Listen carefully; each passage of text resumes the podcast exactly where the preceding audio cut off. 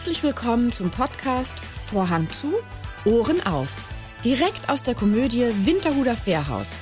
Mit mir, der Theaterleiterin Britta Duer und meinen Gästen. Dieser Podcast ist für alle, die schon immer mal hören wollten, was auf und hinter der Bühne so alles gesagt wird, wenn der Vorhang zu ist. Also, Vorhang zu, Ohren auf. Nina Petri ist heute bei mir zu Gast und sie verrät mir ihren ganz persönlichen Tick und ihr peinlichstes Bühnenerlebnis, welches wirklich lustig ist. Wir sprechen aber auch über Boulevard sowie Schuhe, Taschen und Männer und so vieles mehr. Herzlich willkommen, Nina Petri. Du, bist ja eine, ähm, ich würde mal sagen, 3S-Sängerin, Sprecherin und Schauspielerin. Wow. Kommt da noch irgendwas dazu?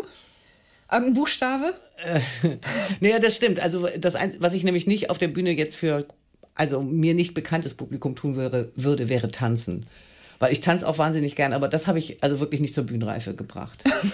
so, ne? Aber das, die anderen drei Sachen, die würde ich mich trauen, eben auch ja vor Publikum zu machen. Also 3S äh, auf der Bühne und das T dann lieber bei mir zu Hause alleine. Gestern Abend hatte ich ja frei mhm. und dann durfte ich dann bei mir im, in meinem sogenannten Wohnzimmer habe ich dann ein bisschen abgedanced. In deinem sogenannten Wohnzimmer? Ja, weil das, ich habe. Weil du einen Palast hast eigentlich. Weil ich eigentlich einen Palast habe. Und, ähm, also es ist kein Wohnzimmer, nee, das ist mehr so eine, so ein, wie, es ist auch nicht, es ist auch nicht die Küche, ist aber der Raum, der zentrale Raum der Wohnung. Ich würde das ah. eher so nennen. Ah, okay. Ich habe auch noch so einen Raum, der aussieht wie ein klassisches Wohnzimmer, wo eine Couch und Sessel drin sind. Mhm. Aber und in dem Raum ist mehr so sowohl die Küche wie aber auch ein großer Tisch und viele Stühle, wo man drin zusammen sitzt und noch viel Platz zum Tanzen. So. Das hört sich ja mega cool an. Ja. Um Gottes Willen, auf wie viel Quadratmetern wohnst du ist denn? Nicht, ist nicht so groß. Ich, ich, bin ganz bescheiden geworden. Ich habe mich von 200 auf 94 runtergerockt. Das ist wirklich bescheiden. Ja, oder? Das, das ist erlaubt. Also ich bin ja immerhin auch Mutter von zwei Kindern, also die zwar keine Kinder mehr sind, aber wenn die zu Besuch kommen, dann sollen sie auch einen Schlafplatz bei mir haben und nicht irgendwie sich ein Hotel nehmen müssen. Das ist mir schon wichtig. Deine Töchter wohnen also nicht in Hamburg? Nee, Entnehme ich dem. die wohnen nicht in Hamburg. Studieren beide oder wo sind die? Die eine ist schon fertig, die macht also jetzt sogar schon ihren Doktor. Oh Gott. Und die andere, ja, die andere studiert noch. Mhm. Doktor in was? In Psychologie. Oh, spannend. Mhm. Das ist ja toll. Ja. Hat sie ein Fachgebiet schon? Sie arbeitet an einer Corona-Angelegenheit sozusagen. Und zwar geht es um, oh, wie heißt dieses Wort jetzt? Ich bin so schlecht mit ähm, Resilienz. Genau. Ah, okay. Mhm. Psychische, mentale Resilienz, ja, mhm. in Bezug auf diese Pandemie, der wir uns gerade befinden. Und das ist natürlich wirklich toll, weil das ist so eine Studie, die sie, an der sie da mitarbeitet, die quasi, ja, aktueller kann es gar nicht sein, ne? Das muss eben auch genau jetzt stattfinden, weil noch jetzt eben diese Pandemie besteht und deswegen wird da jetzt geforscht. Ist natürlich wirklich hochinteressant. Für alle Pandemien, die uns so noch bevorstehen, ne? Dann weiß man ein bisschen mehr darüber. Ja. Spannend. Und dann Doktorarbeit? Ja.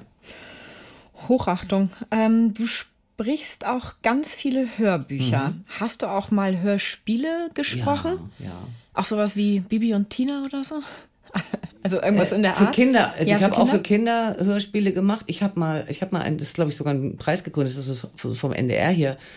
Ähm, da habe ich einen Hund gesprochen. Also dieser Hund konnte halt sprechen. Vielmehr war das, glaube ich, seine innere Stimme, die mitgesprochen hat. Und ich komme ja jetzt auch genau in diesem Moment komme ich vom Hörbuch machen. Ich will nur mal wissen, dass die Leute wissen, manchmal wird man ja als Schauspieler gefragt, was machen sie denn so tagsüber? Weil die denken irgendwie, das ist doch ein easy peasy Job. Man geht hier abends mal für anderthalb Stündchen auf die Bühne und das war's, ne? Und dann verdient man damit Geld und hat auch noch Spaß, ne? Also ist sowieso die Frage, wie, wie, wieso wir Geld dafür kriegen, wenn man das ist doch eigentlich ein Hobby oder so, ne?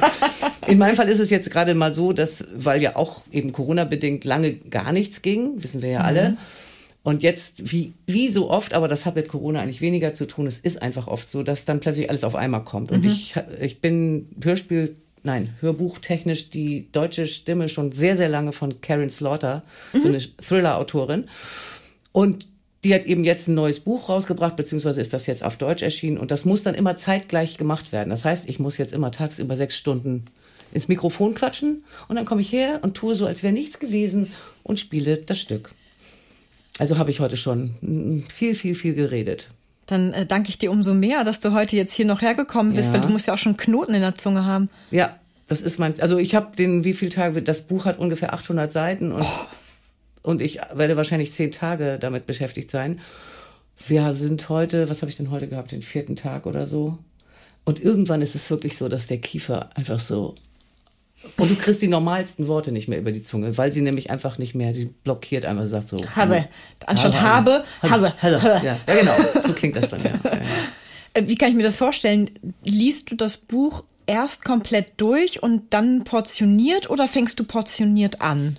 Wie macht man, wie ist da deine Technik oder welche? Nee, nee also ich, ich äh, lese das tatsächlich vorher durch mhm. und, ähm, und wichtig ist, dass ich mir markiere, wo wer wer spricht. Ne? Also die sind ja, diese Romane sind ja oft wirklich sehr, was ich sehr liebe, das ist, kommt mir als Schauspielerin natürlich sehr entgegen, ähm, sehr dialogig. So.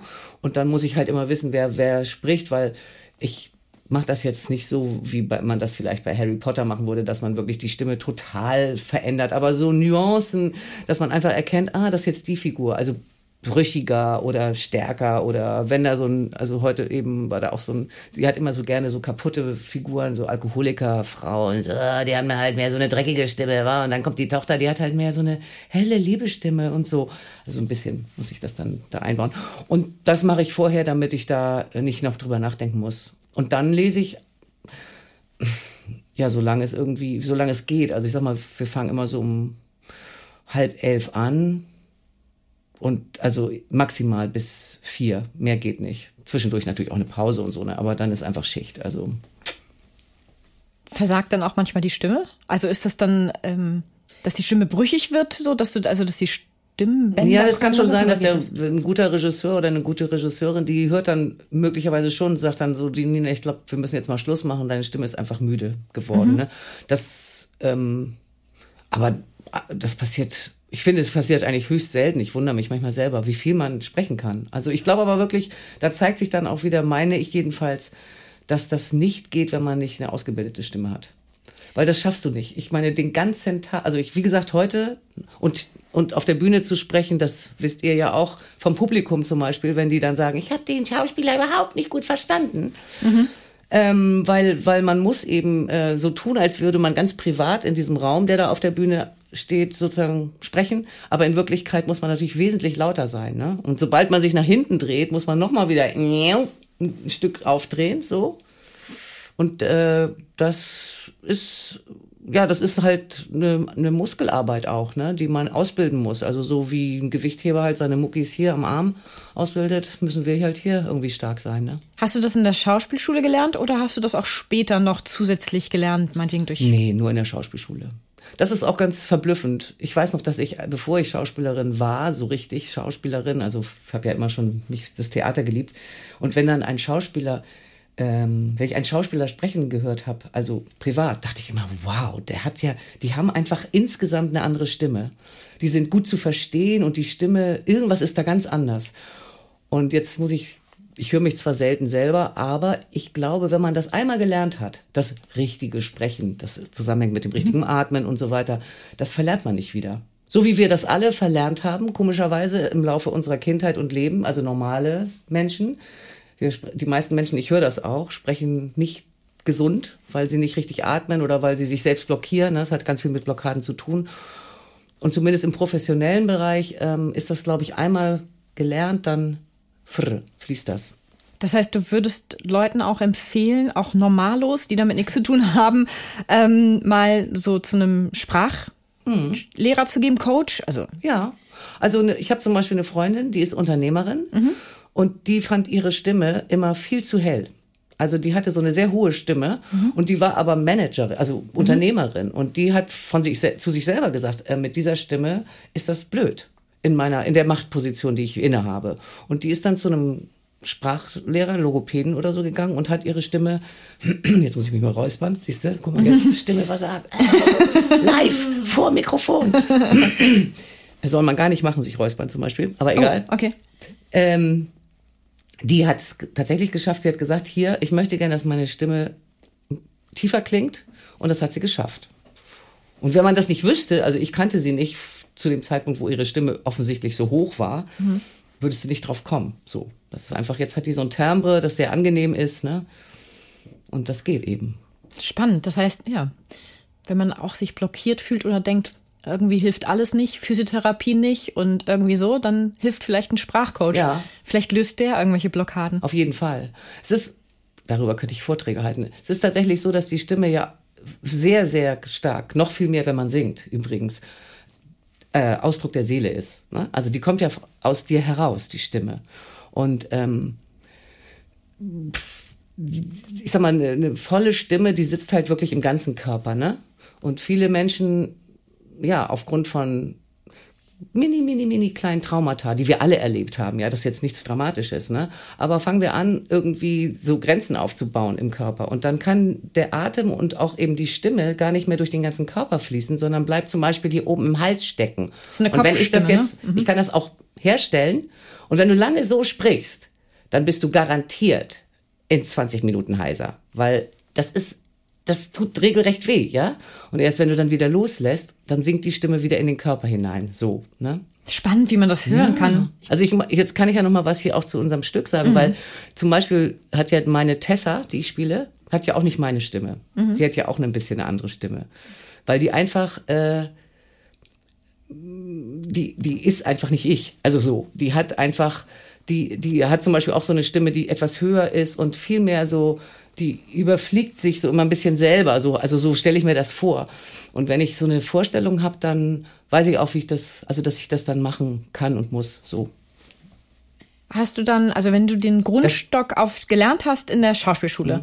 hast du dann auch ein bisschen herumexperimentiert, dann sozusagen im Laufe deines, deines Berufslebens mit, mit diesen verschiedenen Stimmen und dem verschiedenen Klangfarben? Und wenn du das jetzt so sagst, dieses bewusste Einsetzen mit, dass mhm. ne, die Stimme einen überholt? Oder äh, konntest du das schon seit der Schauspielschule, seitdem die das sozusagen diesen Grundstock gelegt haben? Nee, ich habe mir da auch gar nicht so, ich habe mir da gar nicht so viel Gedanken drüber gemacht. Ich, so, je länger ich, also je mehr ich aber spreche und vielleicht auch, weil ich eben so viele, so, so viele Hörbücher mache und ja, da muss man ja auch die merkwürdigsten Gestalten irgendwie charakterisieren mit der Stimme. Da ist mir eigentlich erst so bewusst geworden, wie, wie, wie variabel das ist. Ne? Wobei es nicht, nicht ähm, also das sollte man nicht übertreiben, weil das ist nicht gut natürlich für die Stimme. Ne? Also schon am besten, man spricht in der Stimme, die man hat. Das Anstrengendste hier für mich ist, wenn ich da hinter der Bühne bin und kreische und das heule. Heule, ne? Ja, das ist richtig, da merke ich richtig, wie mir der Hals danach wehtut. Also Gott sei Dank ist das ja nicht so lange, aber da gebe ich es mir richtig. So. das, das hört man. Ist das eigentlich deine erste, also Schuhe, Taschen, Männer, ist das deine erste Boulevardkomödie im Theater, die du spielst? Habe ich gedacht, ist es aber gar nicht. Ich habe schon, ähm, wobei so, so, ich würde so richtig, richtig Boulevard schon, ja. Das wäre die erste. Doch. Also ich habe an den Kammerspielen mal was gespielt, das hieß äh, der Tag, an dem Brian, Ad Brian Adams schredderte. Und das war auch total verrücktes Zeug, so. Mhm. Ne? Oder ein Stück von der Sibylle Berg. Aber da würde ich jetzt, das war zwar crazy und wirklich absurd witzig, aber das ist ja jetzt nicht so richtig. Also ich finde, das ja. ist so ein richtig klassisches Boulevard. Boulevardstück. Ja, so. genau. Also zu Boulevard gehört ja nicht nur schöne Kleidung. Das gehört aber schon dazu. Ja, das ne? gehört dazu. Also, das also war mir gar nicht, nicht so ausschließlich, so. aber ähm, äh, bisschen Fantasy-Welt, also so eine bisschen schöne bunte Welt, so genau. eine, so eine Bonbon-Welt, ne? Genau, ja, weil also das ist sicherlich ein weit, also jeder versteht unter Boulevard wahrscheinlich irgendwie ein bisschen was anderes, aber wenn man jetzt auch mal Boulevard von der Straße nimmt, also ein Boulevard, ja, heißt dann ist ja auch eine Prachtstraße. So? Ah, warum ja. heißt Boulevard Boulevard? Das frage ich mich nämlich. Heißt es so, weil diese, diese leichte Muse mhm. an den Boulevards zu finden war? Ist das ich, so vielleicht? Ich finde, das klingt sehr schön. Könnte ich so weiß sein, es ne? aber nicht. Müsste man mal recherchieren.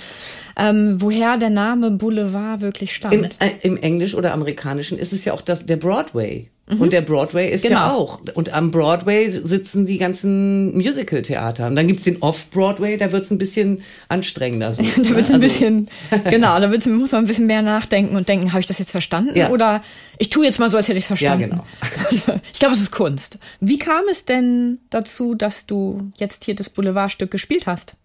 Wie kam, also. Das Geheimnis werde ich natürlich selber nie ganz entschlüsseln können. ich kam ich bekam wirklich äh, einfach irgendwann einen Anruf. Ah nee, warte mal. Wie war denn das noch? Eine Kollegin von mir, die sehr geschätzte Katharina Abt nämlich, mhm. die lange schon mit der äh, Ute Willing befreundet ist, oder die kennen sich gut, die haben auch, glaube ich, schon zusammen gearbeitet, nehme ich mal an. Und ich weiß jetzt aber natürlich nicht, wer wem von mir erzählt hat, ob Katharina gesagt hat, du musst mal hier Nina oder ob Ute gesagt hat, kennst du Nina? Das weiß ich alles nicht. Das ist das Geheimnis, was ich nicht kenne. Jedenfalls hat dann Ute bei mir angerufen, Ute Willing, und mich gefragt, ob ich da Interesse hätte, mitzumachen.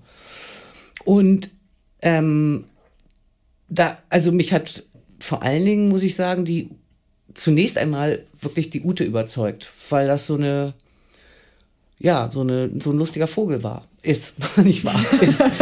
Und ich habe gedacht, oh, die ist ja lustig. Also das kann ich mir gut vorstellen, dass ich mit der zusammenarbeite. Und dann habe ich mir das Stück durchgelesen und dachte erstmal, hä? Wie ist die denn jetzt bitte auf die Idee gekommen, mich mit dieser Rolle zu besetzen? Ich habe so gedacht, das, also da muss man erstmal drauf kommen, so. Weiß ich auch nicht. Irgendwie schien mir das doch eine recht ungewöhnliche Besetzung. Verrückt, dass man selber auch in solchen Klischees denkt, aber ist halt so. Und ähm, ja, diese Kombination aus Ute Willing und eigentlich bin ich doch völlig falsch besetzt und Abenteuer Boulevard, ähm, habe ich gedacht, die Herausforderung nehme ich jetzt an. So, so ist das gekommen. Ja, ich kann ja sagen, das Endergebnis ist ja extrem gelungen. Mhm. Also ich mag die Tessa ja unheimlich gerne. Ja, und ich meine, am Ende des Tages auch das, äh, ich, ich, das ist zumindest eine Behauptung, die ich habe, egal was ich spiele. Es ist immer so, dass ich ja nichts weiter habe als mich selbst. Und also muss ich alles aus mir selbst schöpfen. Und also muss ich auch die Tessa in mir entdecken. Weil ich kann die nicht von außen irgendwie holen und sagen, also bevor mit so jemandem habe ich ja nun gar nichts zu tun. Nee, nee, nee. In uns allen steckt eine kleine Tessa, da bin ich fest von überzeugt. das glaube ich allerdings auch. Es ist so, ja. Ja, ich glaube, in mir steckt eine größere Tessa als in anderen vielleicht. Ein Freund von mir, der nach, sagte nach der Vorstellung direkt zu mir, ja, die Rolle ist dir ja auf den Leib geschrieben, ne? Und da hätte ich ihm natürlich fast eine runtergehauen, aber es war ihm auch klar. Aber äh, irgendwo habe ich auch gedacht, ja, ja, ja, du kennst mich halt, ne? Du, du kennst mich halt wirklich. Wirklich. Tief genau. in mir drin. Ja, so. Oh die Gott. geheimen Sehnsüchte nach Schuhe, Taschen und Männern. nee, aber ich, ich suche gerne über diesen Podcast ähm, einen gut aussehenden, ähm, intelligenten, wohlhabenden Mann, der mir Schuhe und Taschen kauft. und mit mir in der Südsee Urlaub macht. Also bitte meldet euch, Jungs. Genau. Äh, wir müssten das vielleicht nochmal gut aussehen, muss man vielleicht nochmal einrahmen. Ne?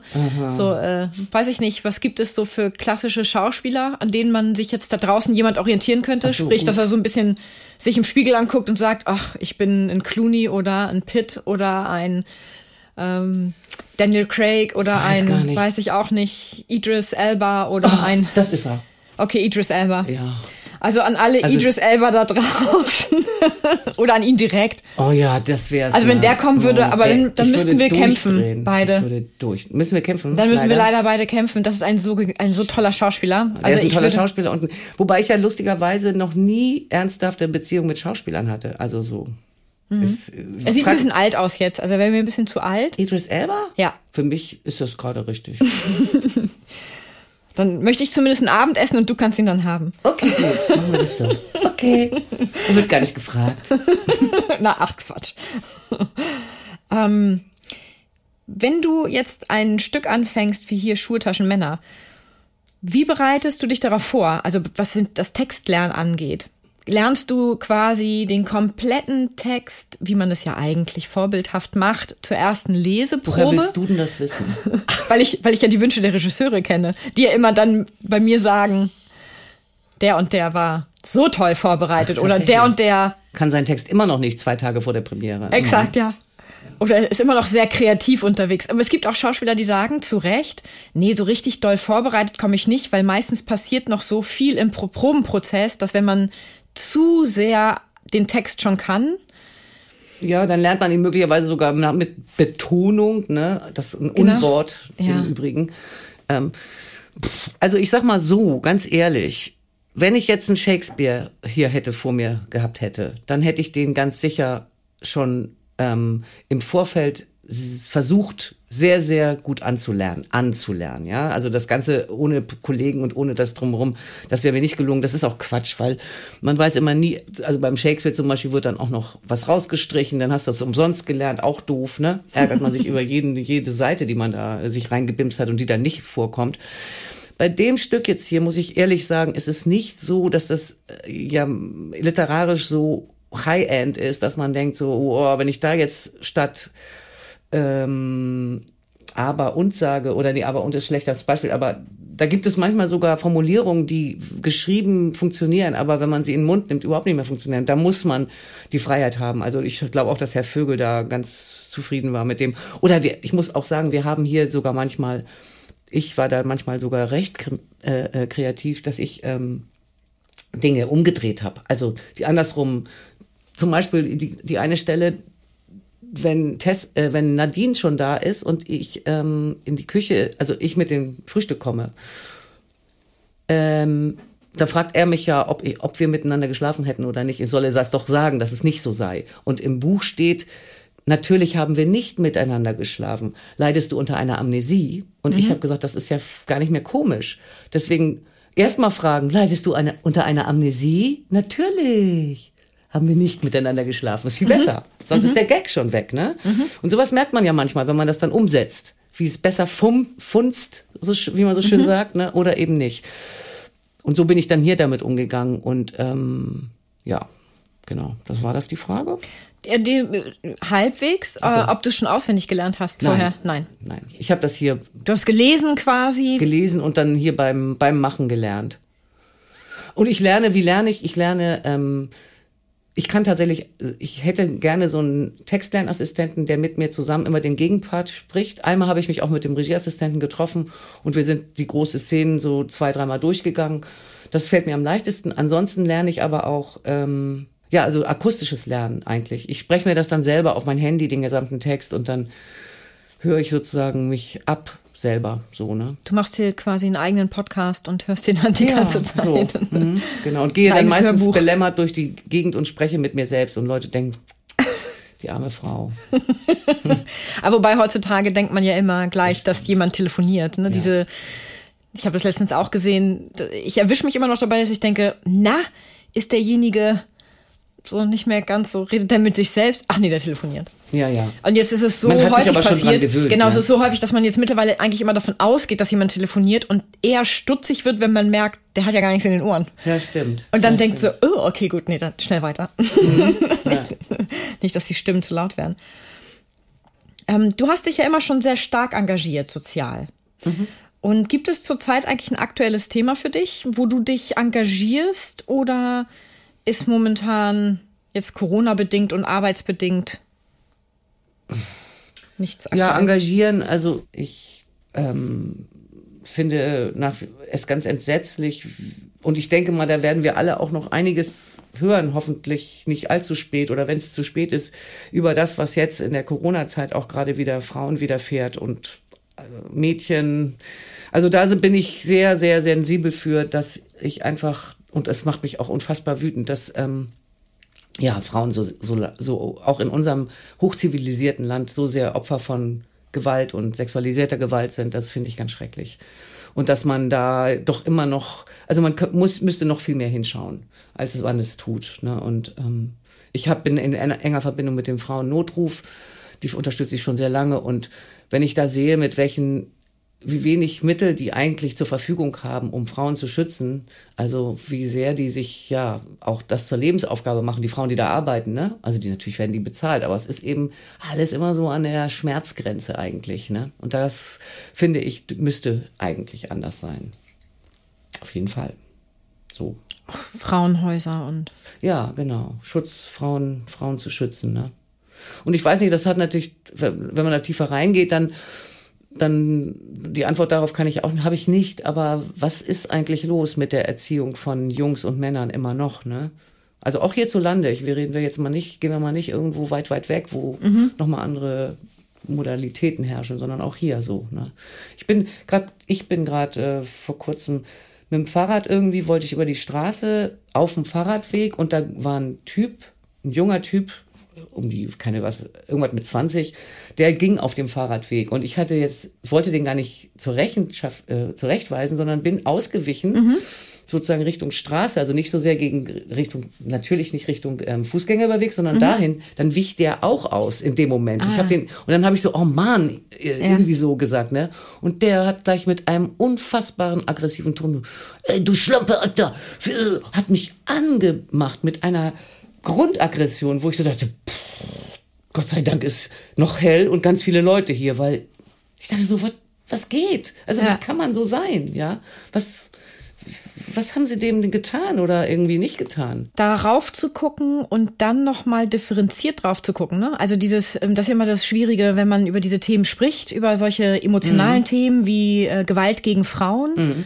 Sei es nun die MeToo-Kampagne, ja. also so sexualisierte oh ja. Gewalt oder so, dann ähm, ist das ja, finde ich, wahnsinnig schwierig darüber zu sprechen, auch als Frau, weil ähm, naja, weil es so emotional aufgeladen ist, das Thema, und weil man schnell so in so eine Allgemeinheit kommt. Also da, da was zu sagen, ohne dann immer auch rechts und links die Grauzonen mit zu erwähnen, um niemandem zu nahe zu treten, um das nicht zu verallgemeinern, weil, weil es ja, also weil es ja so wahnsinnig kompliziert und komplex ist auch, ne? Mhm. Weil jede Situation ja auch immer so eigen, so komplex ist. Und da muss ich jetzt mal sagen, ähm, eine meiner Töchter wird sich eine Vorstellung angucken noch. Aber es ist schon auch nicht ganz ohne, was in solchen Stücken hier passiert. Ja, weil natürlich sind es im Grunde genommen Frauen- und Männerbilder. Ich sag mal so, die Nackenhaare stellen sich mir nicht auf, dazu ist es zu harmlos, aber pff, es ist. Man könnte es auseinandernehmen, wenn man, man wollte. Man könnte es auseinandernehmen, ne? Ja. Und ähm, da würde mich jetzt mal interessieren, ähm, gibt es eigentlich Boulevard, mhm. wo das mal nicht äh, so an diesen alt, ein, alt, gesessenen Klischees haftet. Das würde mich echt mal interessieren. Gibt es ganz Also zum Beispiel der Spruch ja. hier, den, der kommt ja vor, den, ich dachte eigentlich, das machen Männer. Da ja. jedes Mal denke ich, was für ein dummer Satz heutzutage. also ich meine, ja. meine, und da bin ich, mhm. deswegen habe ich meine Tochter erwähnt. Ich bin ganz gespannt, was die mir hinterher um die Ohren haut. Also ob die, wie die darauf reagiert, weil die ist ja super sensibilisiert. Also meine, die, die ganze Generation ist ja viel, weil ja da so, huh, diese ganzen Gender-Geschichten und weiß der Geier, was da alles, ne? Also die hören da ja sehr, sehr genau zu. Ne? Also ähm, es gibt sicherlich viele Boulevardstücke, die damit brechen auch, beziehungsweise wo das anders ist. Die neueren jetzt. Genau. Mhm. Ähm, Boulevard lebt aber auch vor allem von Klischees gerade, dass man diese Klischees hat und man lacht ja auch drüber, weil es häufig Klischees sind. Also ja.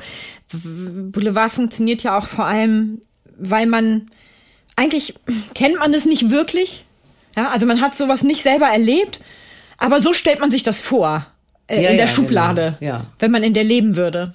So und da, äh, das ist, man kann viele Stücke sehr, könnte man sehr auseinandernehmen. Und da frage ich halt immer, ne, wo beginnt wo beginnt Unterhaltung mhm. und, und was darf Unterhaltung und was darf sie nicht. Also ne, das und das ist ja, also ich würde halt sagen, das darf Unterhaltung jetzt. Das meine ich jetzt nicht, ja. weil, weil zufällig das unser Stück ist. Das meine ich damit nicht. Also ich bin da eigentlich ziemlich klar, auch wenn das nicht so wäre. Aber ähm, das zum Beispiel ist, ja, ich finde das Wort harmlos aber auch schon wieder so schrecklich doof. Weißt du, weil was, ja. was ist schon harmlos? Nee, nee, und das stimmt auch. Deswegen habe ich mir dann ja auch überlegt, dass ich das echt, also dass ich das natürlich vertreten kann. Weil mhm. wenn ich das nicht gekonnt hätte, dann hätte ich gesagt, Leute, tut mir leid. Also hättest du es nicht gespielt? Nee, nee, genau. Und ähm, aber weil ich sozusagen mich da im, im Grunde genommen lache ich, also bin ich hoffentlich, äh, ja, ich bin dazu in der Lage. Ich lache ja auch über mich selbst ein Stück weit. Also indem ich diese Tessa eben genau so mache, wie ich sie mache. Ne? Ja. Das ist ja, wie ich schon sagte, ein Teil, den ich ja auch, und, und das verstehe ich total so. Ne? Also deswegen es ist auch nicht so, dass ich sage, oh, wow, wow, das Stück ist ja jetzt aber ganz eigentlich ganz schlimm und meine Güte.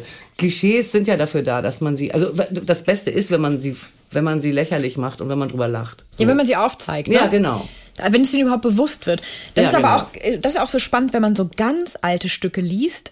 Ähm, ganz alte meine ich mit Boulevardkomödien von vor 35 oder 30 Jahren. Die äh, haben alle ganz gewisse Rollenbilder, wo, wo der Mann der Mann ist und die Frau, die Frau, also so mit ganz klaren ja. Klischees arbeitest. Ja, also das finde ich tatsächlich, aber das finde ich jetzt nicht hier speziell mhm. besonders, sondern äh, muss ich ganz ehrlich sagen, ich habe mich oft mal darüber gewundert, warum jemand wie Mario Barth, sage ich auch ganz ehrlich, warum der so wahnsinnig erfolgreich ist, weil das ist, der, ich meine, der füllt die Waldbühne mit Witzen, wo ich sage, Alter, die haben sich doch schon unsere Groß Urgroßeltern erzählt. Also da wird doch diese ganze und ich dachte schon immer so, ich bin in einer Generation groß geworden, wo Emanzipation, Frauenrechte, yeah, ganz weit vorne. ich dachte, da gibt's nichts mehr zu tun, aber wenn man immer noch also fünf, seit über 50 Jahren über die gleichen blöden Witze lacht, was die Frauen- und Männerklischees angeht, dann, ich muss ganz ehrlich sagen, da bin ich ein bisschen hoffnungslos. Ich bin, weiß ich nicht, mal sehen, was meine, meine Mädels so in 20 Jahren sagen. Oder ob sich da jetzt endlich mal etwas, irgendwie ein bisschen was ändert. Weil ich glaube, man kann auch lustig sein, ohne dass es immer diese, diese gleichen äh, Bilder sind, so, ne? Obwohl, ja, guckt, aber guck's dir mal an. In meiner, in der Kindheit meiner Ki Töchter, ähm, da war das, deren Kinderzimmer war bunt, es gab Holz, es gab Plastik, es gab von allem etwas, ein bisschen Abenteuerspielplatz, ein bisschen Puppenhaus. Ich gehe heute in Kinderzimmer von Dreijährigen oder Vierjährigen, mir fallen, die, die, mir fällt die Kinnlade runter.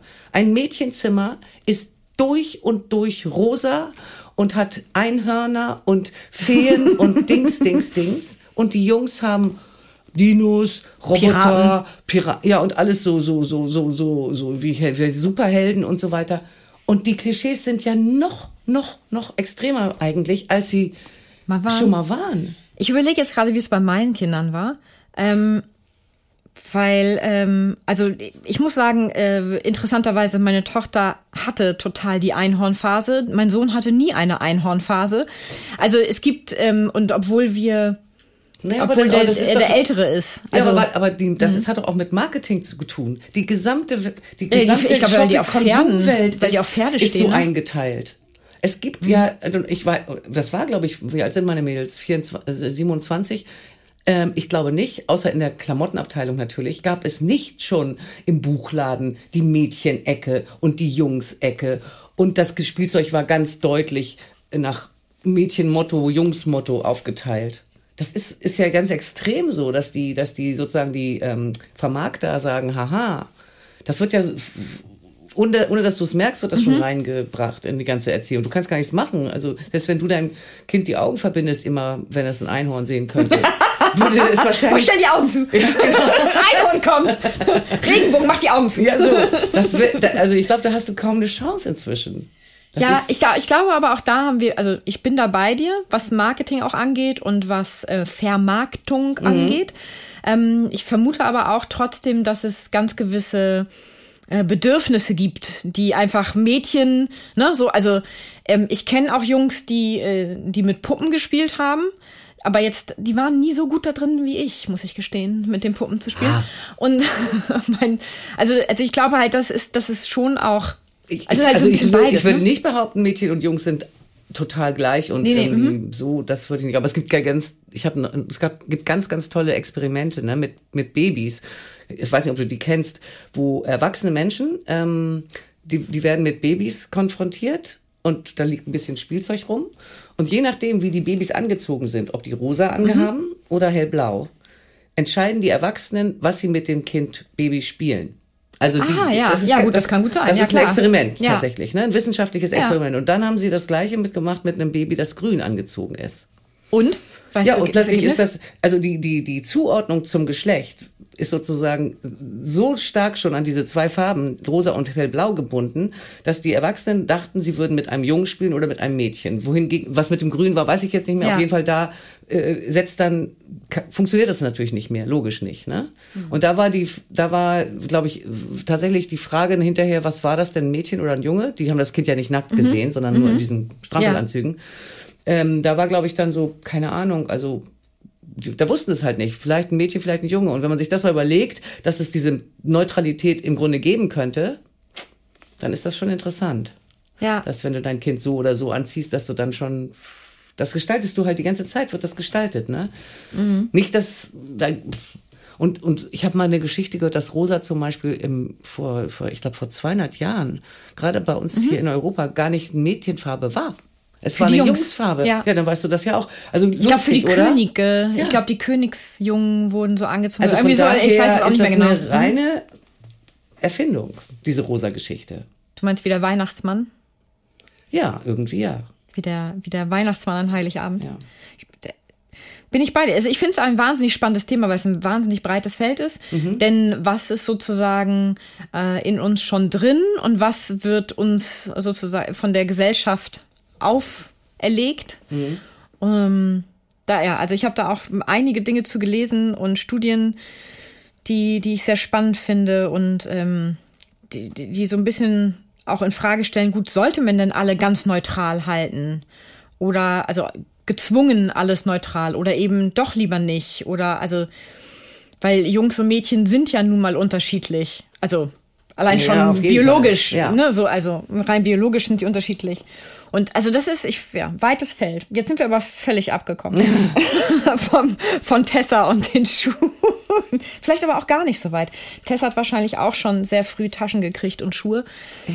Und ähm, wobei ich auch sagen muss, dass meine Tochter auch sehr doll auf Schuhe abfährt. Wie alt ist sie denn? Äh, die ist jetzt, wird zwölf. Ah ja, okay. Ja, da geht ähm, das los. Wobei, das muss sie dann von ihrem Vater haben. Also sie zieht meine Schuhe natürlich immer an, die hohen Schuhe. Und damit, die passen ihr schon? Ja, die, also jetzt fängt sie an, leider größere Füße als ich zu bekommen. Mm, so, jetzt ja. fängt, fängt an, dass sie es nicht mehr passen. Aber die hat sie schon angezogen, da war sie vier, da ist sie schon auf hohen ja, Schuhen ja. durch die Wohnung stolziert. Mhm.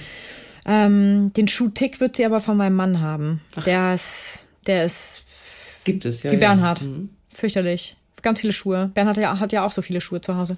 Ach, unser Bernhard. Unser, das unser weiß Bernhard ich doch nicht. Weiß ich, was der für Schuhe zu Hause? Das ist doch dein Ex-Mann. Du warst doch 20 ja. Jahre mit dem verheiratet. Was ist los? Hat, der hat ganz viele Schuhe zu Hause. Ja, ja was hat er gesagt in einem Interview? Also zwischen 60 und 90 Paar. Ich meine, die Spanne finde ich schon mal spannend zwischen ja. 60 und 90, aber äh, auf jeden Fall jede Menge Schuhe, weil da er meinte, er kann wir, sich auch nicht können, trennen. Mh, da können wir, da, da könnten wir, könnte ich mit ihm direkt hier wie sein Battle machen, weil ich habe ja eine Challenge. Ihr könnt ja mal, Challenge. Ihr könnt ja mal mindestens 60 bis 91 Paar Schuhe. Ich bin auch schlimm mit Schuhen. Ich bin schlimm mit Schuhen. Ich hasse, also ich liebe Schuhe. Ich hasse Schuhe. du hast sie, du liebst sie und eigentlich hast ja, du sie oh, und eigentlich liebst du sie.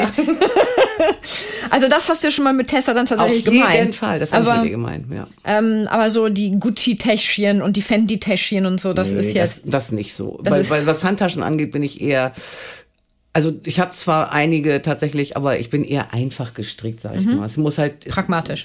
Es, ja, es muss halt eine geben. Es muss halt welche geben für den Abendauftritt, ist ja klar. Mhm. Mit diesen vielen Galas, auf die man immer so gehen muss. das war jetzt ja auch zwei Jahre Ruhe. Gott. aber ähm, ansonsten so die Alltagshandtasche. Sie muss aber schön sein. Ich meine, ich habe ja eine dabei hier so eine hübsche. Ich, ich, dachte, so. ah okay, ich dachte, du willst mir gerade deinen nee. Rucksack zeigen und die als Handtasche verkaufen. Aber, und ich bin ja. auch eine Handtaschenfrau. Es gibt ja meine ja Töchter zum Beispiel, doch die eine schon, die andere nicht. Die, an, die hat er so im Rucksack, damit da was drin ist. Aber ich bin mit meiner Handtasche so. Ich brauche die immer irgendwie so. Das Zeug da drin und so. Zwillingstöchter hast du, mm, richtig? Genau. Und Aber ich würde mir nie so Handtaschen kaufen, wo so der, der Hersteller immer so mit seinem Symbol Logo drauf ist. Drauf ist. Mhm. Louis Vuitton, oder? Ist das nicht sogar Louis Vuitton? ja, das ja. sage ich also aus voller Inbrunst der Überzeugung. Im Stück, ja, genau. Dass, ich das, dass das nicht meins ist. Auf jeden Fall nicht. Was wärst du denn für eine Tasche? Oh. Eine Gucci, wie du sagst, im Stück? Ich glaube, ich wäre schon eher eine Chanel. ähm, ich hatte gelesen, dass dein Ex-Mann, der Vater deiner Töchter, hm. äh, aus Brasilien stammt. Mhm. Wo hast du den kennengelernt? Hier in, oder in Brasilien? Nein, in Köln. Also ich habe ja in Köln gelebt, wir haben mhm. ja in Köln gelebt und ich habe ihn in Köln kennengelernt durch einen Freundeskreis. Da haben wir uns sind wir uns begegnet. Und seid ihr auch mal nach Brasilien für ja, längere natürlich. Zeit oder immer nur so für zwei Wochen, drei Wochen? Nein, nee, also zwei, drei Wochen. So, nee, wir waren auch mal länger. Also wir waren schon mal ein paar Monate da, ein, zwei oh. Monate oder mhm. drei sogar mal. Aber ähm, nicht. Ich musste ja immer auch arbeiten, ne? Ja. Aber wir war, ich war oft in in Rio war ich. Also der kommt aus Rio und da waren wir einige Male. So das ist, also ich habe das auch lieben gelernt. Ich mochte das total gerne. Ich meine, ich konnte mich mit ihm natürlich da auch super sicher bewegen. Ne? Also ich war jetzt nicht auf den Tourismuspfaden unterwegs und deswegen ging das. Ähm, aber ich weiß auch, dass äh, Rio eine gefährliche Stadt ist. Das ist so. Aber wenn man mit einem Brasilianer unterwegs ist, geht das natürlich. Ne? Der weiß genau, wo er langgehen kann und ähm, er kennt auch so ein bisschen, also das, was ich ganz interessant fand, war, dass ähm, wir hier wirklich in unseren Gefilden so unfassbar sicher leben. Wir sind es überhaupt nicht gewohnt, in dieser Weise durch die Stadt zu laufen. Ne? Also in Brasilien oder in Rio zum Beispiel, die, das merkt als als äh, norddeutsche Europäerin merkst du das überhaupt nicht, aber die sind so scharf ähm, sinnig, ja, also die kriegen alles so zack, ah, ah, ah, was so rundherum passiert, ne? Es gab Momente, wo er dann auch gesagt hat, komm, wir biegen jetzt sofort hier ab. Ich so, wieso? Wir wollten noch da. Halt's Maul, wir gehen jetzt da lang, so ungefähr, ne? Ja, ja, ja. Weil er gesehen hat, da vorne sind irgendwie so drei, vier Typen und ja. die sehen irgendwie so aus, als hätten sie eine Waffe dabei, bla bla bla, was weiß ich, so, mhm. ne? Oder wenn man es bei uns, wenn man bei uns so einen Knall hört draußen auf der Straße, also so mir geht's so, dann denke ich an, so, zuerst mal auch, da hat jemand noch so einen Silvesterböller übrig mhm, gehabt. Ne? Genau. In Rio ist es dann doch manchmal so, dass es einfach schlicht ein Schuss ist. Ne? Das ja. kann man sich hier gar nicht vorstellen, dass man eine Waffe hört, die abgefeuert wird, oder? Also, nee, also ja, äh, das ist, wir ja. sind hier sehr behütet, leben auf einem sehr ja. hohen Niveau. Das ist ja auch sehr schön. Ja. Ähm, in einem Interview hast du mhm. Folgendes mal gesagt. Wichtig war und ist es mir, dass man sich nach Konflikten entschuldigen ah. und auch verzeihen kann. Ähm, wie empfindest du das momentan in unserer digitalen Gesellschaft mit diesen Shitstorms und diesem ganzen Kram? Ähm, wie das mit dem Verzeihen und dem Entschuldigen funktioniert momentan? Also vor allem mit dem Verzeihen. Also Entschuldigung hört man ja recht häufig mal, muss ich feststellen. Mhm. Wie findest du, wie, wie empfindest du das, wie das funktioniert mit dem Verzeihen? soweit ich das mitkriege, ähm, ja, ich, äh, das ist, ich finde, das ist ein großes, ein Riesenproblem. Das, also ich sag mal so, ich finde, die, die digitale Welt, die ähm, fördert das so zutage, dass das ein großes Problem ist. Ich glaube, das war schon immer ein großes Problem, weil wenn es nicht ein großes Problem wäre in unserer Welt, dann würde es wesentlich weniger Kriege geben. Also vielleicht sogar fast keine.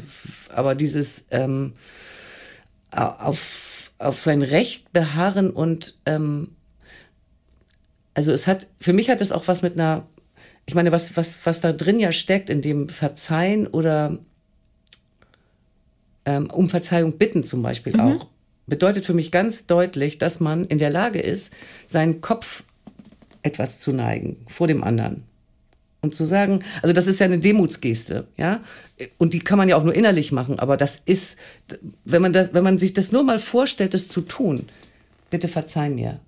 Du hältst dem gegenüber deinen Nacken, also deinen, deinen Hals hin. Und wenn er will, dann kann er dir den Kopf abschlagen, theoretisch. Mhm. Oder er und das ist Größe, ja. Wenn das nicht passiert und wenn das, wenn du das möglich machst, ne? Und wenn diese, wenn also sowohl der, der sich, ich sag jetzt mal demütig zeigt, mhm. Der um Verzeihung bittet und der, der die Verzeihung annimmt, in dieser Machtposition, in die er da plötzlich ja gerät, nicht ausnutzt, dann passiert, glaube ich, was ganz Besonderes. Also und deswegen halte ich das für wichtig und ähm, und ist noch eins, man äh, meistens sind die Konflikte, die zu verhandeln sind, eigentlich überhaupt nicht so groß. Aber je weniger, je mehr Zeit du verstreichen lässt und nicht darüber redest oder verzeihst oder um Verzeihung bittest, desto größer. Also aus einer Mücke wird ein Elefant. Und je länger das anschwillt, desto schwieriger wird das. Es ist einfach so. Also ich kenne das von mir selber. Ich kann auch nicht irgendwie, ich bin ja nicht Gott. Ich kann auch nicht immer alles verzeihen. Und ich merke aber auch, wenn ich die Dinge vor mir herschiebe und manches sogar ein Leben lang mit mir rumtrage, dann wird das irgendwann unverzeihlich. Das ist ganz schwer. Und im Netz, äh, ja, da, da sind, ich glaube, dass viel, wir alle mit so viel Kränkungen rumlaufen, dass also da brodelt so eine unfassbare Unzufriedenheit, so eine Wut und so eine Aggression, also die mit der Sache an sich gar nichts mehr zu tun hat. Das ist so. Das, was ich, den Eindruck, den ich habe. sind so Stellvertreterkonflikte. Anstatt dass man sich mal ordentlich mit demjenigen, den es betrifft, ausspricht. Mhm. Ja. Und es gibt ja auch ganz schnell diese Rudelbildung, ne? Also dieses. Ja. Und äh, schnell dieses, entweder bist du dafür oder du bist dagegen und mhm. schwarz-weiß, also. Mhm wenig Spielraum für Verständnis ja. im Sinne von ja. wirklich verstehen und Verständnis im Sinne mhm. von ähm, Einfühlungsvermögen mhm. dem anderen genau. gegenüber. Genau.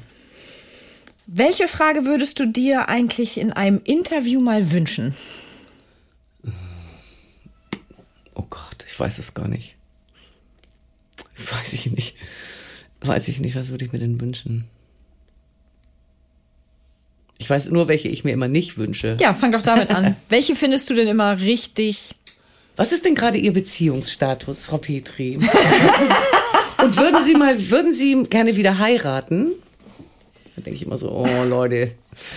Und, ähm, Aber du bist doch eine Frau. Du musst doch irgendwann wieder heiraten. Ja, wie kann denn das sein, dass ich das jetzt irgendwie nicht mit einem großen Ja beantworte? Und äh, Sagen Sie, wieso sieht man Sie eigentlich inzwischen so selten im Fernsehen? Entschuldigung. Ja, das kommt. Ja, sie sind doch, sie sind doch eine so tolle Schauspielerin, aber irgendwie habe ich das Gefühl, und dann soll ich immer beantworten, warum ich nicht entsprechende Rollen spiele. Woher soll ich denn das wissen? Da denke ich immer so, oh Leute, frag doch mal woanders nach. Den Produzenten. Es ist so, so, so, so, ja. das, das teast mich auch ehrlich gesagt so, dass ich so denke, ja, wollen die jetzt so mich zum Jammern bringen und ja, das ist halt schwer als Frau, meh, meh, meh und so, ne? Gibt nicht so viele Rollen. Das ist immer so, da denke ich so, oh, immer das gleiche Theater so. also insofern, ja. Wie, wie, wie auf der Bühne. Jeden Tag das Gleiche. Jeden Tag das Gleiche. Ja, das ist ja das Tolle am Theater, dass es zwar immer das Gleiche ist, aber nicht dasselbe. Oder ist das umgekehrt? Nee, ist richtig vom, nee, ah, richtig. Ja, es so. ist das Gleiche, aber es ist nicht dasselbe. Ja. Jeder Abend ist ein Unikat. Ja, genau. Ja. Tatsächlich. Mhm. Nie. Ich habe das noch nie erlebt, dass der Abend wirklich identisch, identisch ne? verläuft. Geht ja auch gar nicht. Nee. Ist ja, also wenn da fünf Individuen auf der Bühne stehen und der eine oder andere auch mal hier und das vergisst.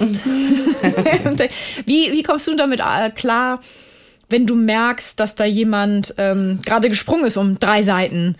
Ähm, fängst du dann. Nee, nee, nee. Wird, also ich meine, drei Seiten ist natürlich. Das wäre ja fatal. Also hier wäre das fatal. Ja, dann, bei dem Stück wäre das ja schon. Ja, dann würde ich denken, so, was hast du denn heute noch vor? Äh, so, ja, ich hatte noch einen Tisch reserviert. Ich muss, ich musste mich schneller beeilen. fertig werden. Ähm, ja, aber wie, wie, ähm, also ich meine, das ist für euch ja das täglich Brot, dass ja. jemand nicht das Stichwort gibt, was er ja vielleicht laut Textbuch geben müsste, rein theoretisch. Es sind halt super spannende Momente eigentlich, mhm. weil dann wird das, ist das Improvisationstalent gefragt, ne? Also wer, wer auch immer, einer von beiden muss dann irgendwie aus der, die, die Kurve kriegen, so, ne? Ähm, und es gibt natürlich diesen kleinen Moment, wo du zögerst, weil du nicht sicher bist, ist das jetzt ein Hänger oder ähm, macht ihr einfach eine andere Pause. Das mhm. weiß, kann ja auch mal sein, ne? Kreative Pause so. Genau, ja. Und, und du grätsch mitten rein ja. und der wollte gerade Luft holen. Ja, genau. Also bis jetzt, ähm, hier ist, glaube ich, noch so schwerwiegend ist nicht, also in meinen Szenen, betroffen war ich sozusagen noch nicht. Ich habe das ein oder andere schon gehört. Wer denn? Erzähl doch nee, mal. Nee, nee, nee, nee, hier wird nicht gelästert. ähm, aber ich mag eigentlich, wenn was passiert. Mhm. also muss nicht Texthänger sein. Es könnte ja auch einfach sein, dass zum Beispiel, was weiß ich, ja, mir ist neulich, ach ja, mir ist ja was passiert. Mir ist ja die, meine Chanel-Tasche, die echte Chanel-Tasche, ja. mit der wir da auf der Bühne hantieren, ne? Die, das, die hat so ähm, Ketten, so Ketten, mhm. ähm, wie heißt das denn, Riemen quasi. Und diese Kette ist in der Öse meines Kleides hängen geblieben, hat sich da rein verhakt, mhm. wo der Gürtel dran ist. Ja. Und eigentlich lege ich die Tasche ab in dem Moment. Und ich mhm. so, äh, oh, ich hänge hier fest. Mist. Und dann habe ich aber ganz schnell, ohne mit der Wimpern zu zucken, einfach gemacht ne, und dachte, egal was jetzt passiert ist, und wenn das Kleid kaputt ist, Hauptsache die Tasche ist abgestellt. Hauptsache die Tasche, ja, egal ob ich nackt gleich dastehe ja. oder nicht, Hauptsache die Tasche steht an ihrem Aber Platz. mir war, also das, das finde ich dann auch ehrlich gesagt verblüffend, dass man in der Lage ist, zu spielen, Text zu sagen, zu merken, oh scheiße, ich hänge fest, was mache ich jetzt? Ah, das ist diese kleine, dünne Lasche. Mhm. Gut, wenn ich jetzt ziehe, dann geht einfach nur diese kleine Lasche kaputt. Mehr wird nicht passieren. Also das denkt man ja während du so redest, ne? Millisekunden. Mhm. Und so war es natürlich auch. Also ich wusste schon, dass ich jetzt weder das Kleid noch die Tasche beschädigen würde. Ne? Mhm. Und diese Lasche ist jetzt nicht mehr da, ist auch gar nicht nötig, weil jetzt Braucht wissen, ja keiner. Nein. So, ne? Also das finde ich eigentlich ganz lustig. Gab es eigentlich auch schon mal ähm, für dich irgendwie im Theater eine Szene oder eine Momente, wo du ähm, nicht mehr konntest vor Lachen? Also wo irgendwas passiert ist auf der Bühne, wo du innerlich dachtest, ich brech zusammen. Ich brech zusammen, ja. Ja, und das war lustigerweise aber noch, da war ich eben noch ähm, Laienschauspielerin, mhm. auch hier in Hamburg. Und zwar habe ich ja am Museum für Kunst und Gewerbe meine ersten Schritte gemacht. Und da haben wir zur, das ist ewig her, ne? Da gab es die große Tutanchamun-Ausstellung. Der Gott der mhm. König, ne, dieser Pharao. König, ja, mhm. Pharao, genau. Und da hatte der Museumspädagoge ein Stück geschrieben, das spielte im Tal der Könige und es war eine ziemlich schräge Angelegenheit, ganz toll. Und wir haben da auch, lustigerweise, das war meine erste Ensuite-Erfahrung, wir haben, glaube ich, fast jeden Abend da gespielt. Als, wir waren alle Laien, angeleitet. Wir hatten eine Tanzchoreografin und was weiß ich nicht alles. Ja, genau. Und ähm, die, es gab verschiedene Rollen. Ach ja, in der Zeit war ja ganz groß auch hier Bhagwan die Sannyasins. Und wir spielten eben zum Teil auch in so einer Sekte, wo die, die, die Götter des, der, der Toten so angebetet wurden. Und der Auftritt der Sekte, das waren halt alle Schauspieler. Da lief dann in, auf der Bühne Musik und wir mussten alle ganz schnell raus und haben uns alle ganz schnell in so eine Einheitskluft geworfen. Das waren weiße Hosen und T-Shirts mit so einem Emblem drauf und auch so eine Maler umgehängt. Ne? Und dann mussten wir, es stand immer jemand an der Tür, noch, noch drei Sekunden, noch vier Sekunden und dann Irgendwann nach der zehnten Vorstellung sah es in dem Raum, der unsere Garderobe war, aus wie ein großer, es war nur ein großer Berg von Klamotten und auch die weißen Hosen und T-Shirts waren bei weitem nicht irgendwie, jeder hatte seins und einen Haken, sondern es war so, ich brauche noch ein T-Shirt, wer hat eine Hose? Und es ging ein riesiges Durcheinander los und dann ein, ein, ein wirklich sehr dünnes Mädel ähm, hatte dann auf der Bühne die Hose von einem sehr dicken Kollegen an.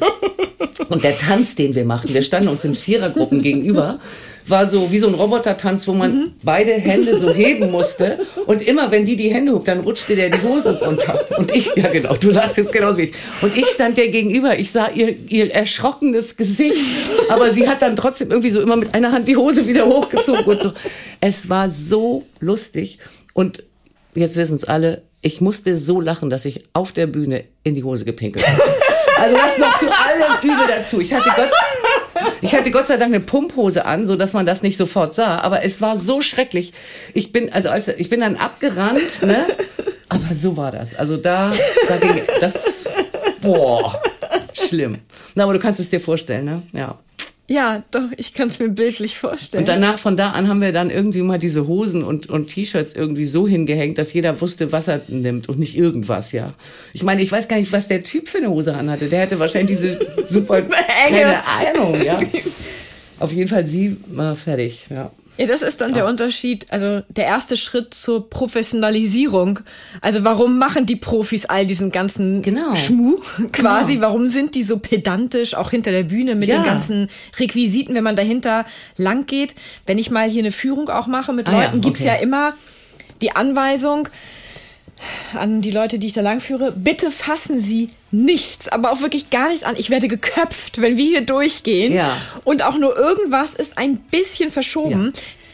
Du musst jetzt schnell äh, in die Garderobe zum Schminken, damit ja. du es pünktlich auf die Bühne schaffst. Mhm. Ich danke dir ganz herzlich fürs Gespräch. Ja, gerne. Und ähm, wir sehen uns ja eh gleich noch hinter der Bühne. Mhm. Gut. danke. Bis dann. In unserer nächsten Folge treffe ich mich mit dem Multitalent Maike Harten. Sie ist Schauspielerin und Regisseurin und ich spreche mit ihr über ihre Arbeit, über Alltägliches und kläre mit ihr auch die Frage, was ihr absoluter Traum wäre und warum sie sich diesen niemals wird erfüllen können. Einen kurzen Einblick in unsere jeweilige Podcast-Folge erhalten Sie auch über unseren Facebook- und Instagram-Account. Schauen Sie doch mal vorbei, denn wer die Komödie kennt, wird Abonnent. Bis zur nächsten Folge wünsche ich Ihnen viele Anlässe zum herzhaften Lachen, Zeit zur Entspannung und jede Menge Spaß im Alltag. Bis dahin, Ihre Britta Dua.